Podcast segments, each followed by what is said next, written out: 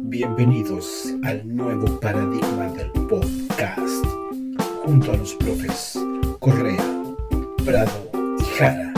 Aún tenemos historias ciudadanos y hoy las vamos a rescatar. Y qué mejor nuevamente con este trío de profes para comenzar este nuevo capítulo. Y para eso, como es de costumbre, me toca saludar a uno que le hemos dado hartos artículos calificativos. La última vez se nos estuvo tirando para abajo. Hay unos problemas por ahí. Quizás el encierro lo tiene un poquito deprimido. Pero tengo el gusto de saludar al gran profesor, al maestro Hernaldo Jara. ¿Cómo está, Hernaldo? Muy bien, Fernando. Gracias por invitarme nuevamente, ya que todavía no me dan el, contrato. ¿ah? Mientras, yo no, mientras yo no firme nada, estoy a honorarios en este, en este proyecto. Oye, eh, gracias, gracias por poder estar acá junto conmigo y poder compartir el día de hoy sobre un tema bastante importante. Un, tema, que nos va a llevar a lo mejor sacar lo peor de nosotros, no, no creo, pero sí va, nos va a invitar a repensar nuestra historia. Bueno, al fin y al cabo creo que ese es nuestro objetivo primordial. Está con nosotros también, obviamente, el maestro de maestros, ¿cierto? Julio Prado, el hombre que no sé si no sabe cuándo parar, o si sabe, le da lo mismo. Julio, ¿cómo estás? Bien, Nando, bien. En realidad sí sé cuándo parar, pero no respeto nada ni a nadie. Así como parte de lo que vamos a ver en este capítulo, de gente que luchó por derechos, ¿cierto? Y por, y por mejores condiciones sin respetar nada de lo que está establecido en ese momento. Hay totalmente revolucionarios y rebeldes. Y lo que vamos a ver en este capítulo es la cuestión social, un tema que es bastante interesante porque nos permite justamente entender eh, por qué hoy en día trabajamos y tenemos algunos derechos, aunque todavía faltan algunos más. Así que ahí por ahí, como dice Hernando, nos va a ayudar a, repensar nuestros derechos laborales. Y tengo también que decirlo, Fernando no nos ha pagado, no nos ha cancelado. Hasta el momento, estamos trabajando eh, ni siquiera por fichas nada, nada, absolutamente nada. Estamos ahí al dedo. Ojalá que en algún momento se haga presente. Y los dueños de las salitreras pagaban mal. Imagínense, Fernando, que en este momento no es dueño de ninguna salitrera. Eh, entonces los dejamos en este capitulazo que esta semana conmemoramos además un nuevo cumpleaños de Hernaldo.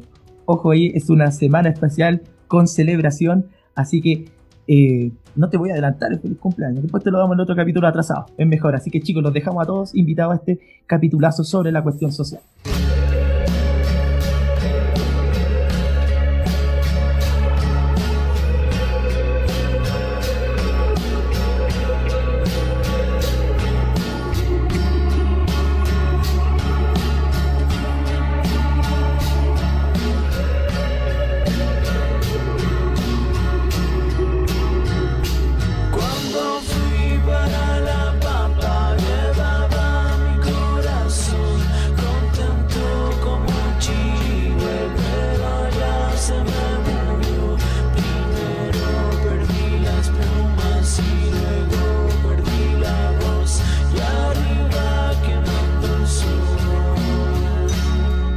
Finales del siglo XIX y comienzos del siglo XX, Chile va a ser un país muy particular.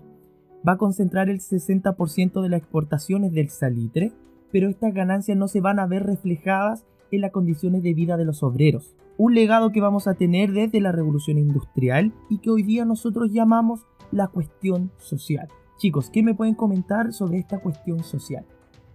Bueno, es un poco difícil tratar de proyectar la cuestión social desde un aspecto cronológico. ¿ah? No es como que desde un día los trabajadores se levantaron y dijeron, uy, hoy día tengo problemas. Y desde ahí comenzaron a tener problemas hasta un día que dijeron, ya, no tengo más problemas. No.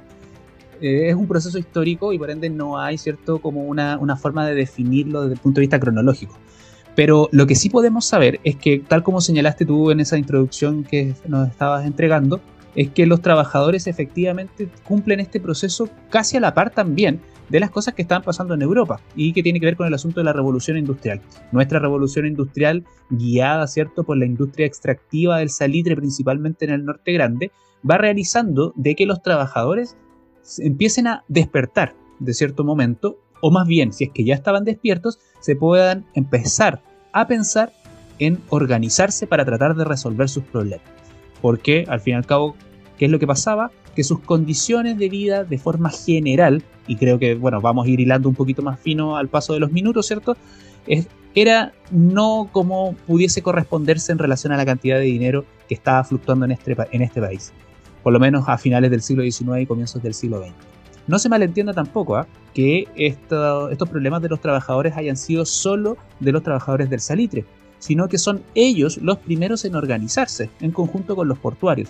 Pero esto quiere decir que todos los trabajadores del país están en muy, muy malas condiciones. Y eso es lo que vamos a ver hoy día, cómo se trata de ver las respuestas de esta cosa y cómo vamos a tratar de solucionarlo o cómo se solucionó, si es que lo hizo finalmente.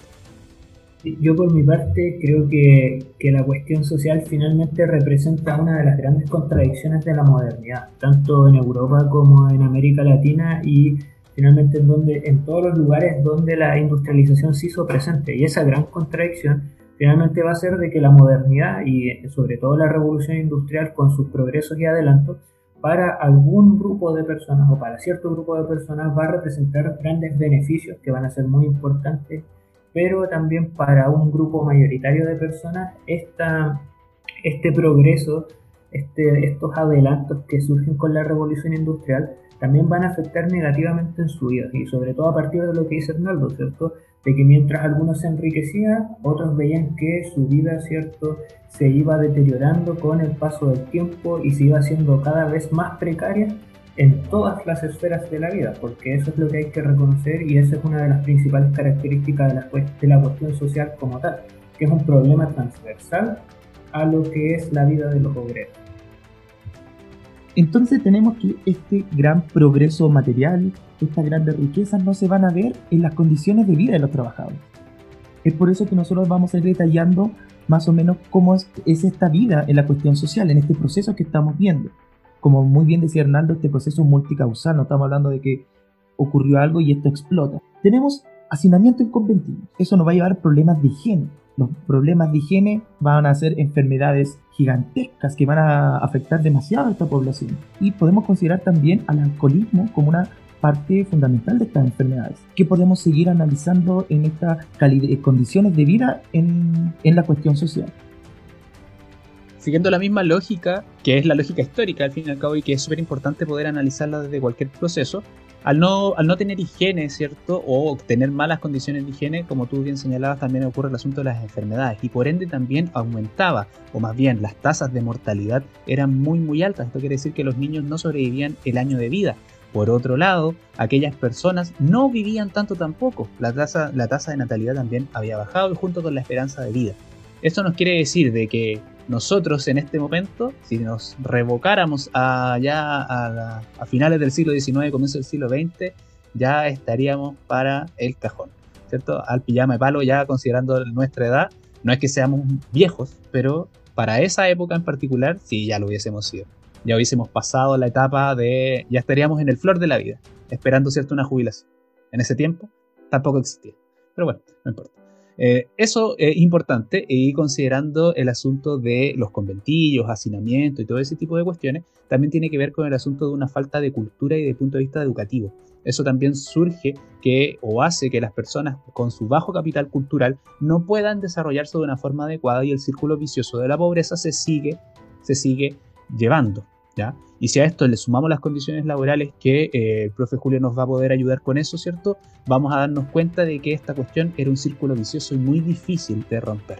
Pero aún así los trabajadores lo intentaron. Eh, ahí como dice el profesor Hernaldo, creo que, que es algo súper triste, ¿ah? pero en relación a estas condiciones de vida y laborales es como que se da un síndrome a nivel de inmigrantes, que finalmente los inmigrantes se desplazan buscando mejores condiciones de vida, pero por lo general, muy lamentablemente, siempre terminan muy defraudados de las condiciones de vida que realmente se encuentran. Entonces, en el caso de Chile, ¿qué es lo que va a pasar? Las personas, sobre todo que vivan en el sur, se van a desplazar hacia el norte, van a pensar que ahí van a encontrar cierto su forma de vida más óptima y finalmente no va a ser así porque se van a encontrar con sobre todo ciudades y en este caso también eh, oficinas salitreras que no estaban preparadas para recibir esta gran cantidad de personas. Y eso va a generar, ¿cierto? Lo que muy bien dicen los dos profesores, estas pésimas condiciones de vida, por ejemplo, con la falta de estructura en relación a lo que eran las ciudades, las viviendas, pero además se le suma a esto estas malas condiciones laborales. Las malas condiciones laborales se dan por una causa que es pero primordial. Y es que en ese contexto el empresario cierto veía que el progreso industrial le permitía ahorrar en la medida que implementaba en los procesos productivos toda la tecnología y el progreso.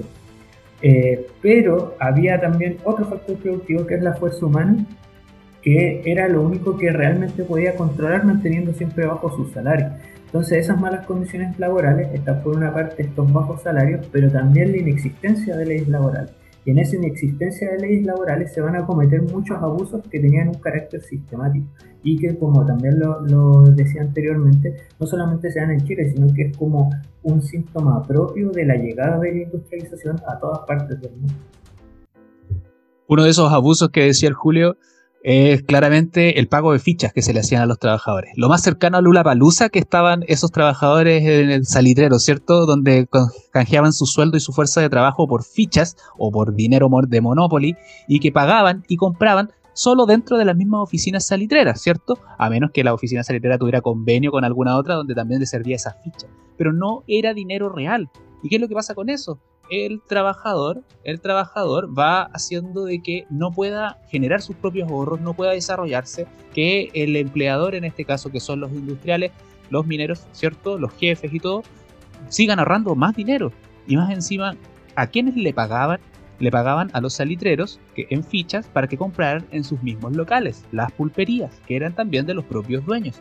Y se va amasando esta fortuna a costa del trabajo de todas estas personas. Y ahí está, es una gravedad así, cuática. Alguno puede decir, no sé qué tanto se quejaban. De hecho, hay algunas editoriales míticas como del Mercurio, ¿cierto?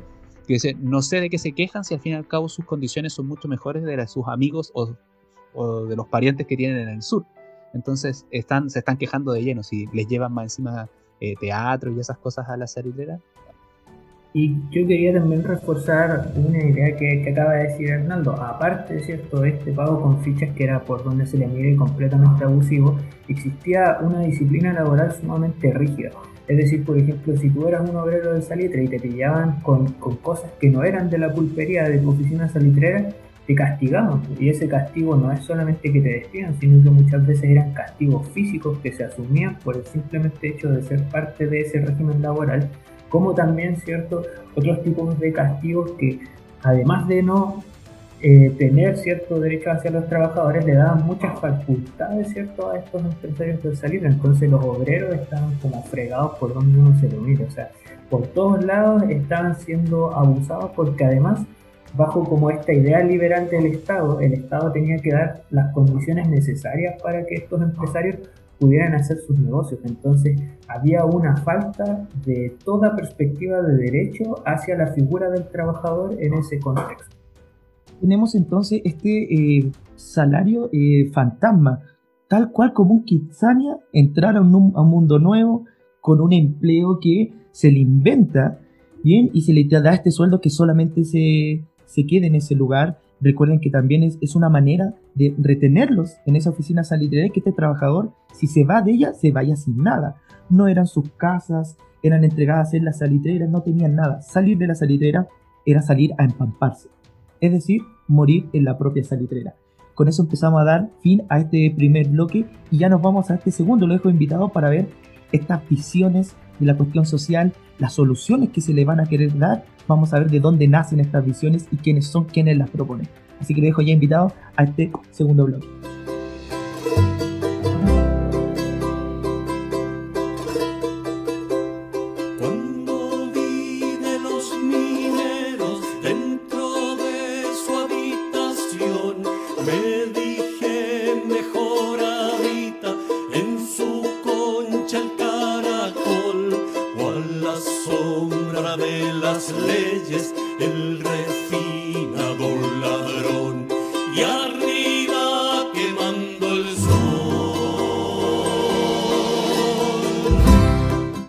Social no fue un tema simple de poder responder. Ahora no podríamos criticar si de verdad se responde a la cuestión social. Este sinfín de problemáticas que vamos a tener en este cambio de, eh, de siglo y vamos a tener distintas respuestas. Principalmente van a ser cuatro. del social cristianismo, que es esta respuesta que nos da la iglesia, del propio liberalismo, del socialismo, que vamos a tener también dos visiones entre medio de ella, y el anarquismo, Para eso, eh, Hernaldo, ¿nos puedes contar esta idea que viene desde la iglesia, esta respuesta? Por supuesto, como tuve un pasado católico, ¿cierto? Tengo la misión de... No, no, tuve un pasado católico, verdad. Quería decir algo, pero no, mejor me, callé a mí mismo, me censuré. Bueno, la cosa es que la Iglesia Católica, la Iglesia Católica está establecido, como tú lo señalabas, con, con una visión respecto a estos problemas de la cuestión social. Y es súper llamativo y paradójico que una institución que se señala como en la búsqueda del amor hacia los pobres, ¿cierto? El amor al prójimo, jamás en su historia, desde el punto de vista universal, había declarado abiertamente el apoyo a los trabajadores, ¿cierto? Es cosa de recordar, ¿cierto? La Inquisición y las formas en donde se amasaron dinero durante toda la época eh, renacentista, el mundo moderno y todo el asunto, y, la corrupción tajante y latente que tenía cierto la Iglesia Católica es a razón de la cuestión social que la Iglesia hace un llamado y lo hace por medio de una encíclica que son estas, estas formas de cartas abiertas que hacen los papas con la famosísima Rerum Novarum del el Papa León XIII. Y en, 1890, ¿cierto? O 1891 específicamente creo, establece la Rerum Novarum en donde se dictaminan las bases de la doctrina social de la Iglesia no voy a dar una lata respecto a la doctrina social de la iglesia. No es que sea una lata, sino que es una lata que sea muy largo, lo que puedo decir. Sino, por si me escuchan, para que no se sienta ofendido. La cosa es que eh, la doctrina social de la iglesia dice algo muy, muy cierto, creo yo. Señala que desde la perspectiva, desde la perspectiva católica, obviamente, Dios creó las cosas en el mundo, ¿cierto? Y a razón de eso, creó cosas en el mundo para que pudiese para que pudiese alcanzar a satisfacer las necesidades de todas las personas que viven en ella. Esos conceptos se llaman el asunto de la universalidad de los bienes y la repartición justa de los bienes. Eso quiere decir que con lo que se genera en el mundo debe existir el equilibrio adecuado para que todas las personas tengan satisfechas sus necesidades. Y la Iglesia Católica hace un llamado, hace un llamado, ya no es no no impone, sino que hace un llamado a en este caso a los empleadores de que ellos puedan entender esta situación y que se pongan una mano en el corazón y la otra en el bolsillo y puedan repartir cierto los beneficios que van generando el propio trabajo. Algo que señala que están muy muy en contra es lo que se denomina, según la doctrina social de la Iglesia, como la explotación del hombre por el hombre, ¿ya? En donde esta explotación no debe hacerse, en realidad no debe explotarse a otro hombre con tal de obtener un beneficio económico, sino más bien que juntos como hermanos, cada uno desde su posición, ¿cierto? El burgués capitalista, el trabajador, ¿cierto? O el proletario, puedan trabajar en conjunto para llevarse los beneficios que correspondan, ¿cierto? Para que ambos tengan una vida buena, una vida verdadera, porque la finalidad, y con esto termino, la finalidad de la doctrina social de la Iglesia es la búsqueda de la justicia. ¿Y qué es la justicia para la doctrina social de la Iglesia? Es lo que es bueno, y uno, va a empezar a decir, ¿y qué cosa es bueno? Bueno, es lo que se considera como verdadero. Y de nuevo empieza uno a filosofar. Bueno, ¿y qué es verdadero? es lo que es bueno. Y te quedas ahí. Pero va a llegar un punto donde decir, bueno, ya, ¿y qué cosa efectivamente es bueno? Uno dice, aquella cosa que no genera daño ni perjuicio a ninguna de las partes. Cuando tú encuentras ese equilibrio, es que eso es algo bueno. Y por ende es algo verdadero. Y por ende también es algo justo. Esa es la lógica que ocupa la doctrina social de la Iglesia para tratar de resolver un llamado a la equidad, un llamado al equilibrio, un llamado al desarrollo. Es bastante, yo encuentro eh, algo concreto, algo bien concreto respecto a los problemas que estaban refiriéndose. Ahora, ¿cómo se hace eso? Eso es otro punto. Y que a lo mejor lo vamos a ver al final. Ahora, esta es una mirada que viene desde arriba. Podríamos decir que eh, las élites tienen esta mirada de cómo poder solucionar esta respuesta. Pero no solamente va a ser una respuesta que venga desde la, del lado religioso, sino que también vamos a tener una mirada desde el lado liberal, de este ideal político, de este ideal que nos ha acompañado bastante tiempo durante la historia y nos va a dar una nueva mirada con sus propias respuestas. Julio, ¿nos puedes eh, comentar esta mirada del liberalismo? Sí, por supuesto, Fernando. Ahí eh, como tú muy bien dices, ¿ah? tanto la doctrina social de la Iglesia como la perspectiva liberal para responder a la cuestión social va a provenir principalmente desde las élites, desde las clases dominantes de los países industriales en Europa y también en Chile se va a desarrollar en parte cierto estas posibles soluciones y miradas de lo que era la crisis social que provocaba cierto la cuestión social. Entonces, por ejemplo, cuando nosotros vemos estas posibles soluciones, eh, primero hay que tener en cuenta que son distantes a la realidad de los trabajadores. O sea, como dice Hernaldo, quizás está muy dentro de la esfera académica, teológica, filosófica, pero finalmente no van al asunto en sí, que eran las malas condiciones de vida de los trabajadores. Entonces, en ese sentido, por ejemplo, los liberales, sobre todo del sector radical, que es un sector por esencia, que intenta extender el sentido de ciudadanía a más grupos sociales, ¿cierto? Y democratizar en parte la sociedad, va a proponer justamente esta mirada para solucionar lo que es la cuestión social, o sea, una perspectiva de derecho, es decir, de ampliar ciertas condiciones garantizadas, sobre todo por parte del Estado. Entonces, la doctrina liberal o la mirada liberal frente a la cuestión social es lo siguiente, o sea, hace el siguiente diagnóstico hace falta más Estado, hace falta cierto más leyes y derechos que puedan proteger a los trabajadores y que puedan garantizar mejores condiciones de vida. Pero, como les comentaba en un principio remarcando esa idea, o sea, con una distancia tremenda y con una falta de sentido de realidad que era bastante importante y que no es muy distinto a lo que hacen hoy en día, ¿cierto?, nuestras clases dominantes y también nuestra clase política actualmente hablando. O sea, eh, se proponen soluciones, pero mirando desde el monte Olimpo y sin ver la realidad de los mortales comunes y corrientes. Entonces eso es lo que pasaba y por ahí, ¿cierto? Iba la mirada de estos grupos que concentraban una cantidad de poder más importante en ese entonces.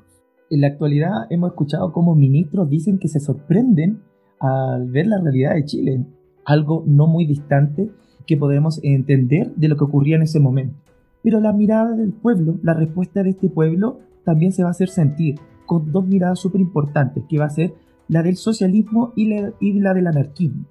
Principalmente, para enfocarnos un poquito en el socialismo, vamos a tener un trabajo basado en la ayuda mutua. Si hay algo que nosotros podríamos definir en, en esta mirada, tiene que ver con la ayuda mutua, en el poder entre trabajadores, buscar algo más reivindicativo, entender que necesitamos mejoras en lo educacional, mejoras eh, cuando existen accidentes de trabajo, qué va a pasar con los niños, respuestas que vienen desde los mismos trabajadores.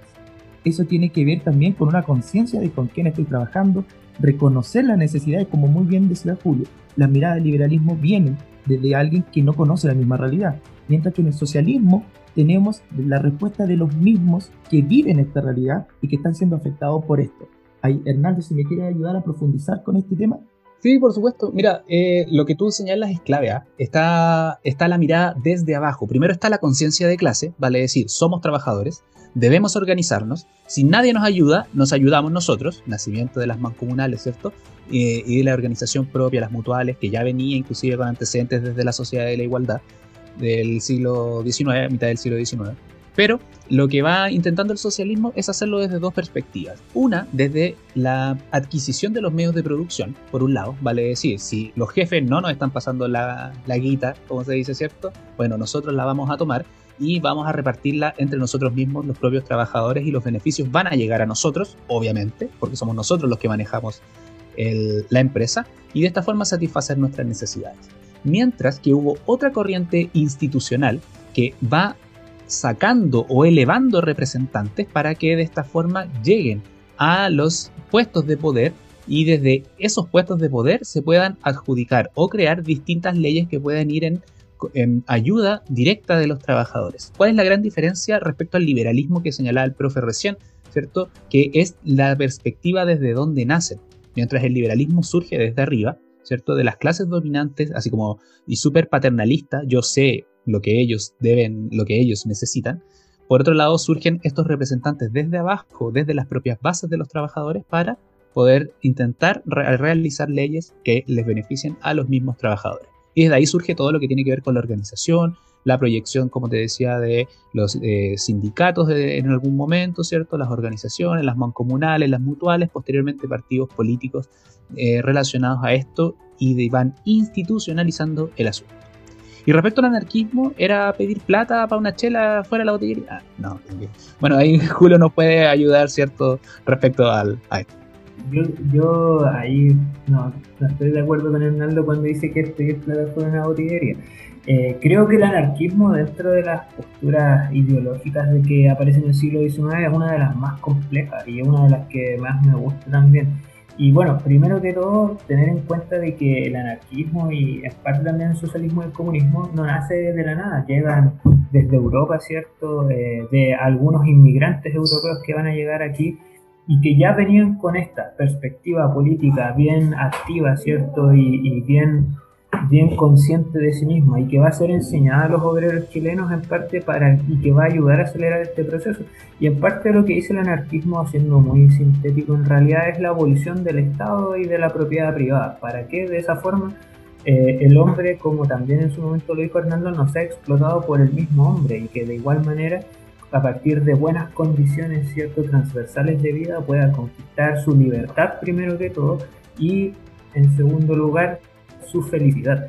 Por lo tanto, es una mirada compleja y está o corre desde fuera del mismo sistema, porque no reconoce las instituciones que ha creado la burguesía liberal en ese entonces para hallar una solución dentro del mismo sistema, sino que plantea prácticamente en destruir los pilares del sistema, que sería por una parte el Estado y por otra parte el sector privado, para que el hombre finalmente pueda gozar de esa libertad que la reconoce a su vez como natural.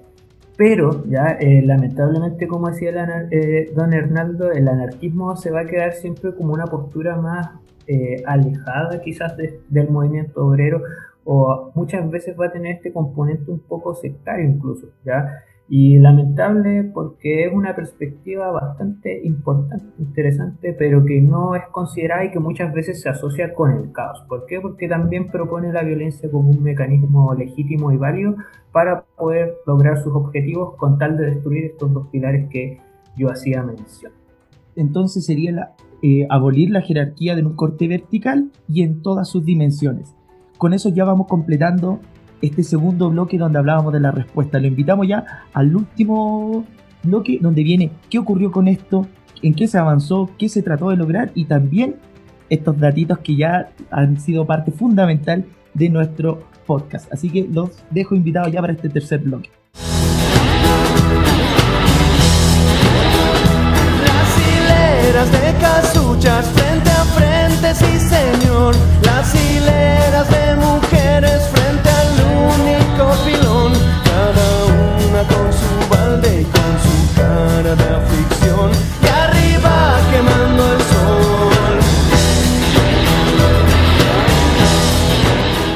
De tanto hablar de la cuestión social, nos queda una sola pregunta. ¿Se logra algo? De tantas respuestas, de saber qué es lo que es esta problemática, ¿hay algo? ¿Hay avance o no hay avance? Julio, coméntame, ¿qué podemos hablar de, estos avances? ¿Hay respuesta o no hay respuesta?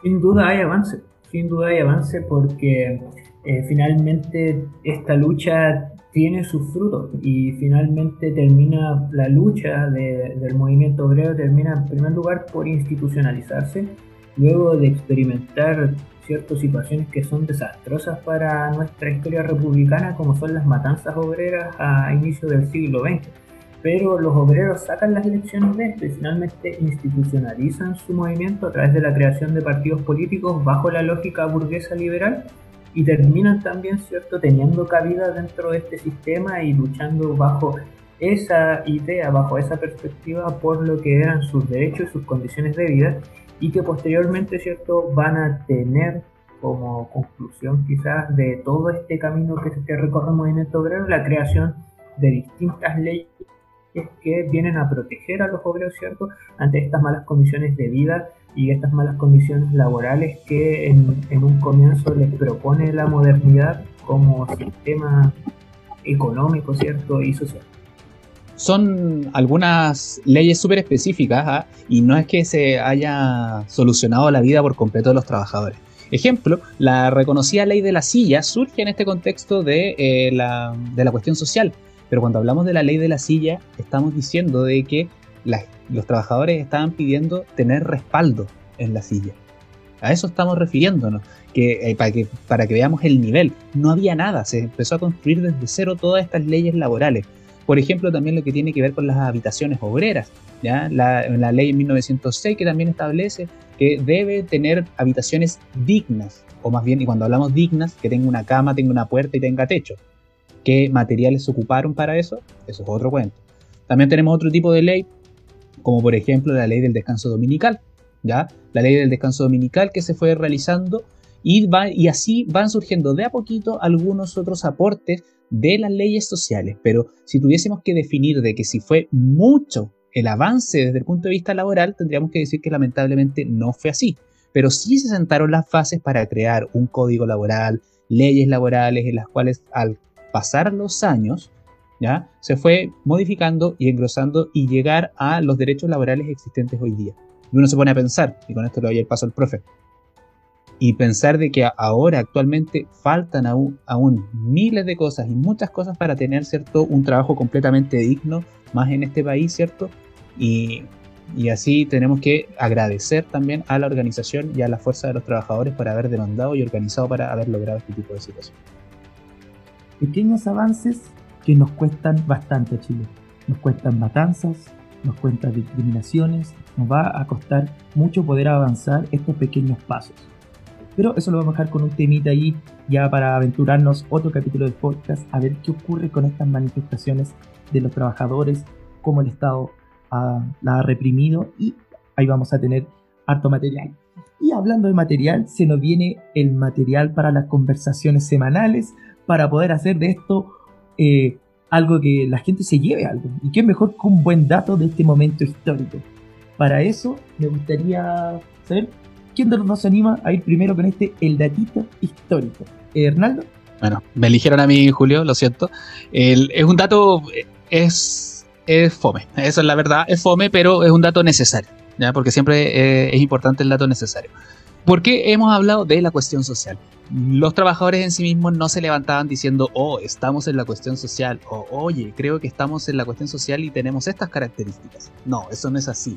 Nosotros hablamos de este proceso como la cuestión social porque existe una conciencia del proceso histórico. Pero en ese momento no se hablaba de cuestión social. Eran los trabajadores que andaban, ¿cierto?, ahí peleando por cualquier cosa. Es, eh, ahí llega nuestro amigo don Augusto Regoluco, un médico de profesión, también fue político, ¿cierto? Y llegó a la arena política. No pasó muy a la, a la historia por algún gran aporte que haya podido haber hecho. También eh, escribía en ciertas revistas de círculos de las élites intelectuales chilenas. ¿Y su aporte cuál fue? Darse cuenta de que todas las características eran parecidas y le puso cuestión social. Ese fue el aporte de don Augusto Regoluco, porque se dio cuenta de que las características eran parecidas que estaban pasando con los trabajadores del país. Entonces él la denominó como cuestión social. ¿ya? Ese es el dato. La cuestión social en sí misma entonces no existe. Es una representación em, cognitiva, ¿cierto?, del proceso histórico. Eso es importante. Así que ahora sí, Julio, espero y estoy seguro que me vas a ganar esta semana en este capítulo con el dato. Yo en mi dato, Hernando, en realidad más que un dato, quiero funar a alguien. Quiero funar a Pedro Montt, presidente de Chile por allá por los años 1907, por mandar a matar a los obreros de la Escuela Santa María. Y por lo tanto quiero que la gente recuerde ese nombre como el nombre de un asesino que levantó las armas contra su propio pueblo. Y eso es todo lo que tengo que decir algo corto, pero bien duro, bien al hueso, Julio, con este dato. Yo voy a dar un datito que tiene que ver eh, con la vida en la salitrera.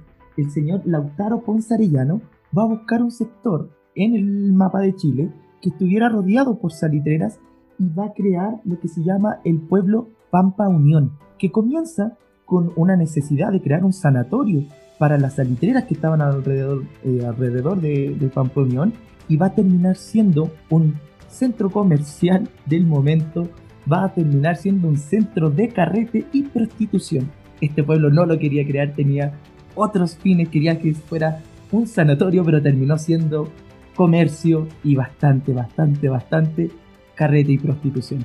Ese es Pampa Unión, la unión, uno de los pueblos importantísimos en esta la zona salitrera. Yo que vengo de esa zona, ¿a qué no le hubiera gustado pasar por Pampa Unión? Vamos cerrando, Hernaldo, ¿qué me iba a decir? Nada, que ahora entiendo muchas cosas, Fernando. La razón de dónde viene, por eso te digo. El mundo de la salitrera es así, el mundo del norte de Chile tiene esa historia. Así que chicos, vamos a ir cerrando. este capítulo. Le damos las gracias a todos. Chicos, palabras al cierre, Hernaldo, Julio, para terminar este excelente capítulo.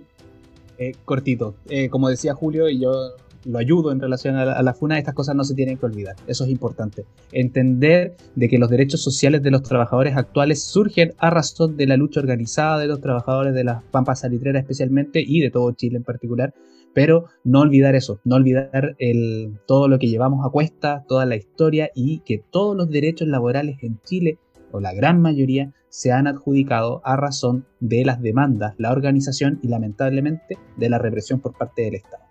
Yo por mi parte despedirme de ustedes jóvenes aún eh, y sobre todo invitar a nuestros auditores a seguir escuchándonos y también comentar lo siguiente. Tenía un dato histórico musical, pero no lo voy a decir, pero si alguien interesado en saberlo, me puede escribir, nos puede escribir al Instagram, lo voy a tirar ahí por mensaje interno.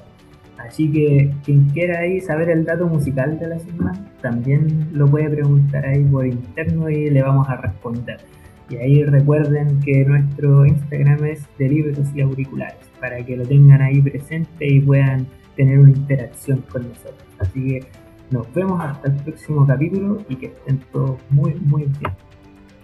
Nos despedimos entonces con eh, una deuda, la deuda de analizar en un capítulo de podcast qué ha ocurrido en Chile y estas grandes huelgas y movimientos obreros. Así que con esa gran deuda nos despedimos, nos estamos ya eh, nos encontramos en otro capítulo la próxima semana. Adiós.